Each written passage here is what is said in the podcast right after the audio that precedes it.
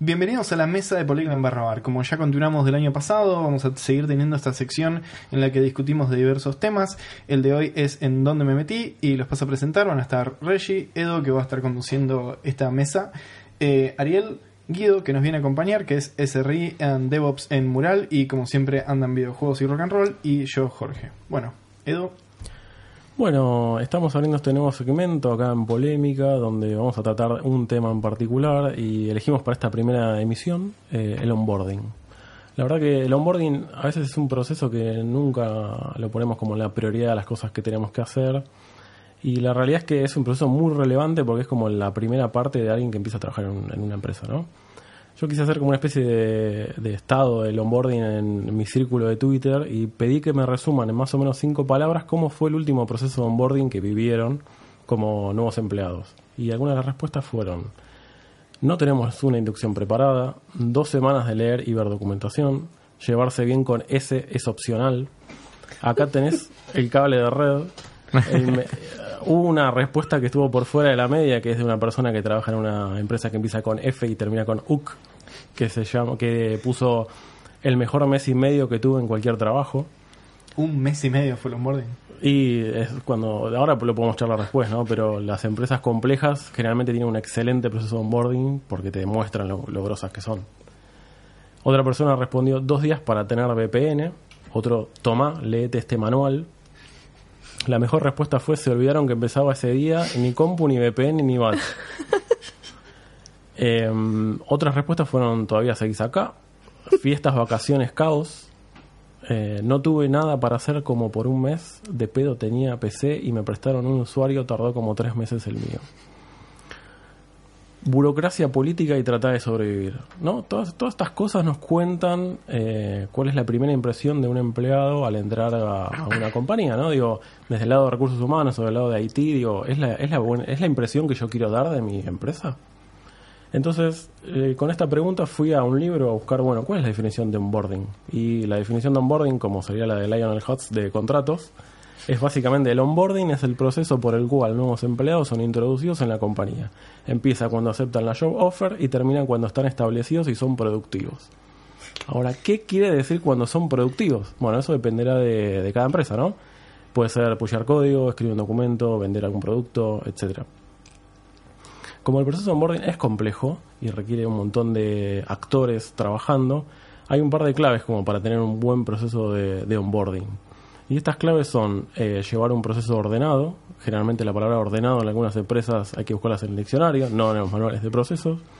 Determinar qué va a necesitar la nueva persona que va a entrar. Creo que de los que estamos acá en esta mesa, eh, todos tuvimos un proceso en alguna nueva empresa donde faltaba la laptop, faltaba el usuario, faltaba que alguien apruebe que necesitaba acceso a tal o cual sistema.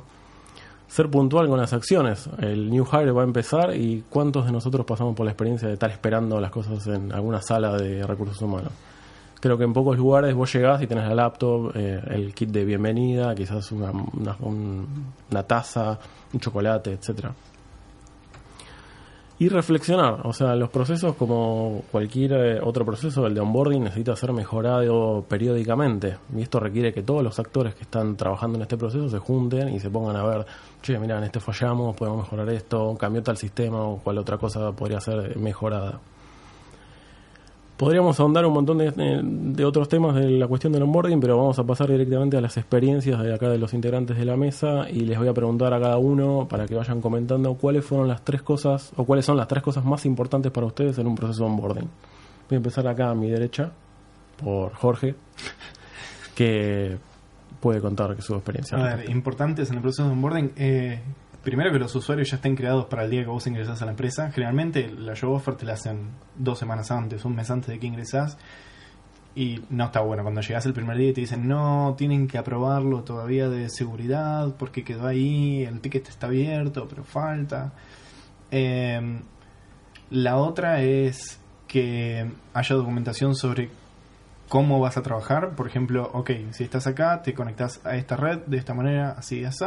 Y si vas a estar en Work from Home, te tenés que conectar con esta VPN de esta manera y de esta manera. Eh, y la tercera es que haya documentación sobre el trabajo que haces. Que me pasó en casi todos, de llegar y, bueno, no, eh, hay que crear eh, unas keys en, en Bolt. Ok, bueno, ¿cómo las estamos creando? ¿Están automatizadas de alguna manera o algo? No, sí, preguntale a Fernando porque hay una recipe en Chef y vos la abriste, la bajás, create un pull request y de ahí sale, qué sé yo. Bueno, ¿y, y cómo? ¿Cuál es el repo? Yo, no, preguntale porque no me acuerdo el nombre. Bueno, pasó una semana y no soy productivo. Es esa sensación de tener que hacer ingeniería reversa de tu propia empresa, ¿no? Sí. Tipo, desandar todos los procesos porque nadie se tomó el trabajo de, 100%. de documentar. Pasamos acá a Guido, nuestro enviado, invitado estrella, para que... Bueno, gracias por lo de estrella. Este, yo coincido, eh, me parece muy importante el tema de usuarios. eh, digamos, eh, o sea, en general la idea es tratar de minimizar el tiempo en que la persona que entra está al pedo o se siente perdida. O sea, es como, digamos, vos querés entrar a un lugar y que esté bueno y poder empezar a o aportar el valor que puedes aportar con lo que sabes o para lo que te contrataron o lo que sea. Entonces todo, yo creo que todo lo que es un, un, un blocker en eso es una cagada.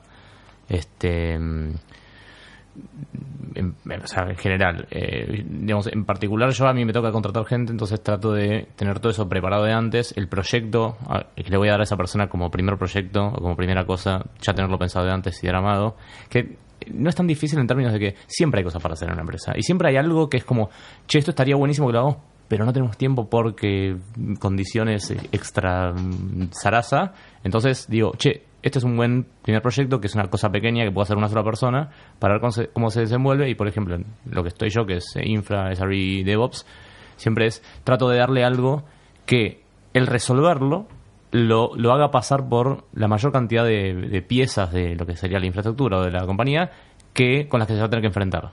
Digamos, eso es que me parece importante. O sea, planear como un... Así como hay un boarding en videojuegos que te van llevando por los lugarcitos que tenés que ir y entender, me parece fundamental que haya armado eso para alguien. Yo estoy seguro que eso se va complejizando a medida que la compañía es más grande, que tiene más assets y que llega un punto en que nadie tiene en la cabeza todo lo que hay. No me pasó estar en una compañía tan grande, así que no, podría decirte cómo manejarlo a ese nivel. Este, y como tool para el tema de lo de los accesos, eh, o como JT, digo, está buenísimo poder contar con single sign-on para todo. Porque ya está, y que se autoprovisionen, digamos, y que saques la autorización de algún directory y alguna cosa así. Em, sí pasa que en algunas cosas creo que no se puede eh, dar acceso previo. O sea, yo trato siempre de dar, antes de que entras ya tenés acceso al código, a, un montón de cosas, a tu email, etcétera Pero, no sé, al password eh, key vault y una vez que estás sentado dentro y que te vi en la máquina, ¿no? Porque si no ya es un problema. Este, No, eso. a- además también eh, hay accesos que requieren que vos desarrolles ciertas aptitudes y que básicamente no estés con el revólver apuntado a tu pie. No, claro, obvio. Eh, Una persona que entra para hacer mantenimiento de infra y que pase un- por lo menos un mes hasta que te dé la key de base de datos o algo así. Yo creo que cualquiera que empezó a trabajar en IT, la mayoría, por lo menos yo cuando tengo un new hire, lo que le doy es alguna tarea del sistema de monitoreo. Básicamente, Bueno. tipo, fíjate cómo funciona el sistema de monitoreo, que siempre funciona mal, entonces ahí vas a pasar por toda la infraestructura, vas a ver todo lo que está roto y en función de eso se generan conversaciones de, bueno, ¿por qué estás usando esto que es viejo? Y ahí explicas muchas cosas de la cultura. Quiero agregar una cosa que es que algo que me, me ha resultado es por ahí justo entra una persona que sabe mucho sobre un tema puntual, sobre una arista puntual, que quizás en el equipo todavía no hay gente que sea muy especialista y está re bueno que lo pongas en eso porque de repente entra y ya resuelve un quilombo que lo puedo resolver yo, lo puede resolver mi equipo, pero tenemos que leer un mes y probar mil cosas y este pibe te dice, no, esto es, esto, esto- justo esto es así, pum, ya está, el pibe ganó, día 2 ganó y, ganamos todos y todo bien.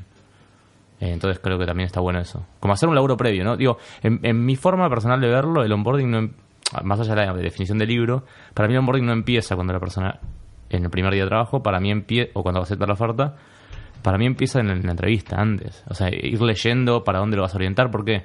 Porque, eh, a ver, vos en cierta forma puedes ver si la persona está copada o no, ¿no? Eh, digamos, entonces la, la- la- la oferta va a haber una, una negociación así, pero ya puedes ir pensando, perfilando también tu búsqueda en términos de qué me gustaría que esta persona haga cuando entre, sea quien sea. Entonces, me parece que es, es como un proceso que también te educa a vos como, como, Como como, manager, como sí. tratador y etcétera. Algo importante que dijo Guido, que me parece interesante, es lo de tener un pad de qué cosas crees que son necesarias que haga para llegar a estar por lo menos cerca de sus compañeros cuando esté a, full productivo. porque me ha pasado de estar en compañías que agarran y te van tirando tickets así random y un día tenés un ticket de un nuevo servicio, otro día tenés un ticket de restaurar una base, otro día tenés un ticket de levantar una BM y es como, bueno, pero ¿cómo, o sea, cómo tengo que ir aprendiendo esto? ¿Qué va a ser lo siguiente? Y después te tiran otra cosa random también y es como, ok, pero son cosas específicas que voy a tener que ir haciendo o son tickets random que hubo hoy y me los tiraste por tirar. Este, en cambio, en otras, en, en una sola empresa me pasó que sí, el primer día me pasaron todos tickets de un tipo específico, a los dos tres días me pasaron todos tickets de otra cosa en específica y así, y entonces después de una o dos semanas ya había desarrollado de a poco todas las tareas que iba a tener que ir desarrollando en la empresa. Bueno, eso habla un poco del, por ahí del nivel de madurez de, de- de cada lugar de, trabajo, ¿no? O sea, si tu manager o tu hiring buddy es el que te va guiando por el proceso, es quizás más tu socio y si alguien te tira abajo del tren ni bien entras, es más tu enemigo, ¿no? Pero eso depende más que nada de, de cualquier, de la organización de la que estemos hablando, ¿no?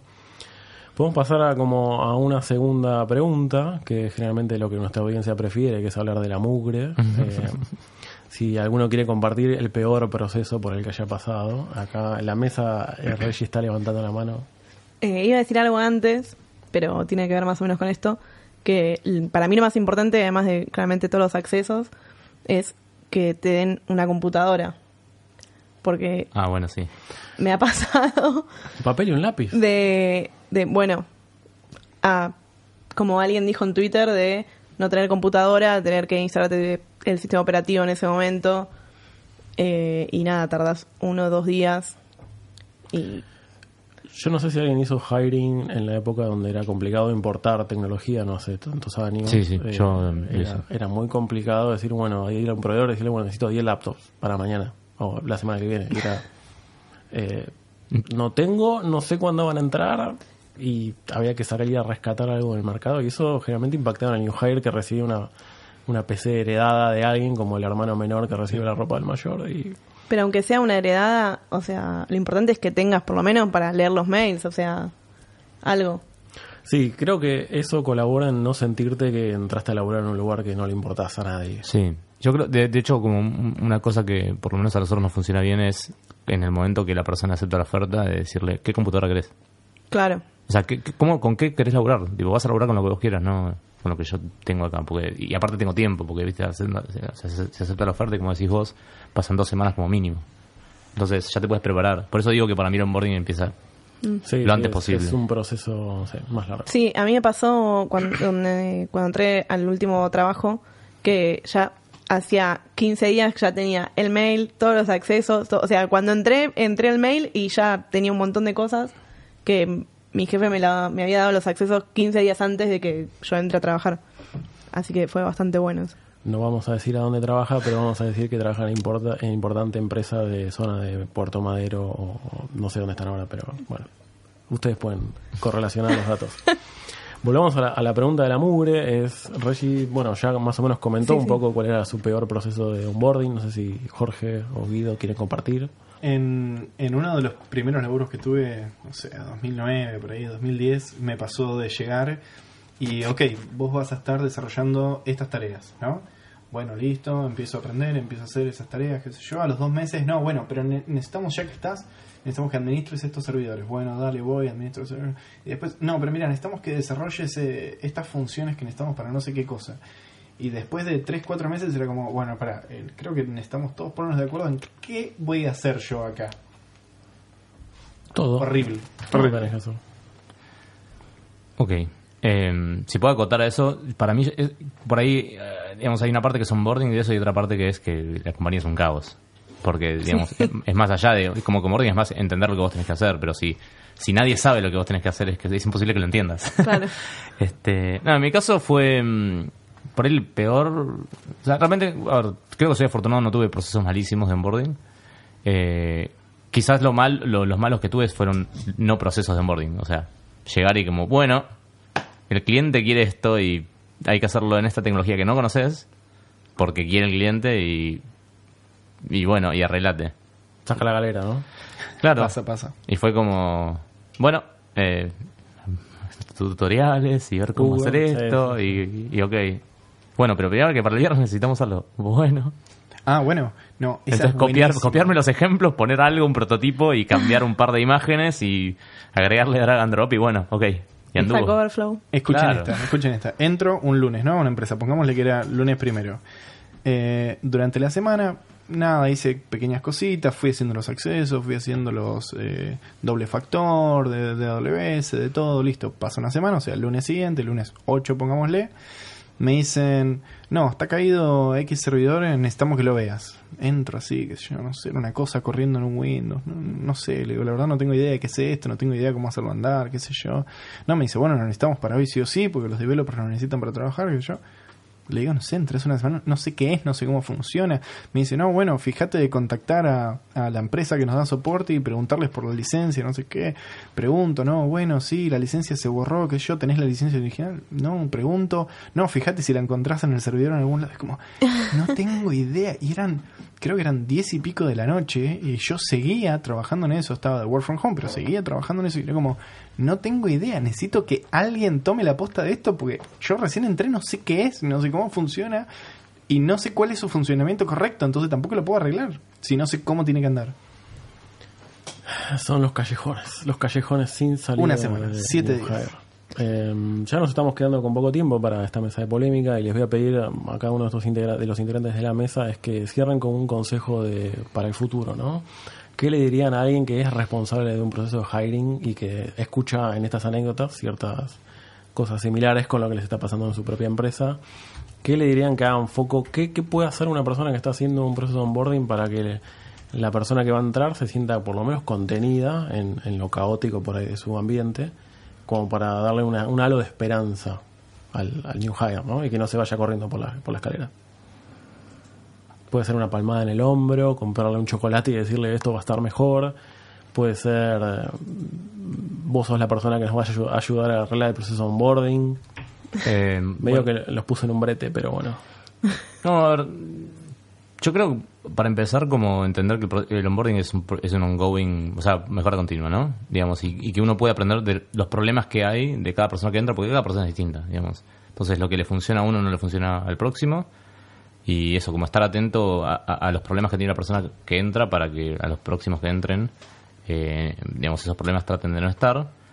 Eh, me parece que el acompañamiento humano es fundamental, o sea, lo del hiring buddy o lo que fuere, o sea, o que el lead del equipo, o sea, depende, o sea, hay, hay- compañías que son más, más verticalistas y es alguien de recursos humanos, hay compañías que son más como eh, horizontales o, o digamos más desen- descentralizadas en cierta forma, donde creo que la persona responsable del equipo o lead o lo que sea tiene que acompañar y estar presente en eso y, toma- y digamos tomar nota o digamos eh, ver qué es lo que falla y digo que el acompañamiento humano no solo es importante porque está bueno que, o sea, no sé, entras a un lugar, aunque aunque seas un, crack o una crack, digamos, nada, es como, no sé para qué sirve esto, lo que decía Jorge recién, o sea, no sé, para cómo, o sea, cuándo decirte que esto está arreglado porque no sé, no tengo el, no tengo el check verde, no sé dónde está eso.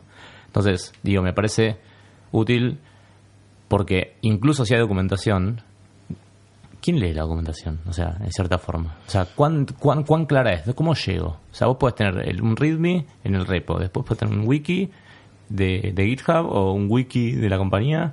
¿Y dónde leo? ¿Qué, ¿Está up to date? ¿Quién lo mantiene esto? Entonces, está muy bueno.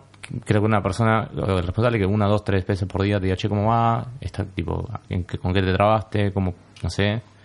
Y que toda la parte que sí es mecánica de proceso de eh, grantear accesos, que la máquina esté, que el proyecto más o menos lo tengas definido, que eso esté antes, porque no, no, no se puede esperar hasta que la un día que la persona puede nada, es el pedo.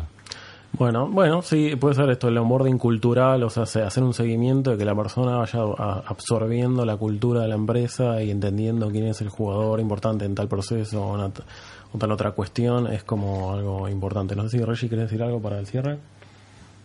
No, creo que como que ya dijimos todo. Dijimos todo. Bueno, yo para cerrar los invito a usar el hashtag en donde me metí en las redes sociales si quieren compartir alguna historia de onboarding, exitoso o no exitoso. Y eh, si alguien quiere indagar un poco más en este tipo de documentación, yo les recomiendo que miren el about de gitlab.com. Tienen todo el handbook de onboarding público. De hecho, tienen algunos videos de YouTube de primeras llamadas de onboarding. Básicamente tienen todo un proceso ahí súper limpio y claro, público, de cómo una empresa remota hace onboarding eh, en teoría exitoso y directamente lo podemos tomar prestado para nuestro propio nuestra propia empresa o mandárselo a el de recursos humanos. Creo que con esto cerramos nuestra primera mesa de polémica y los esperamos en la próxima con algún otro tema interesante.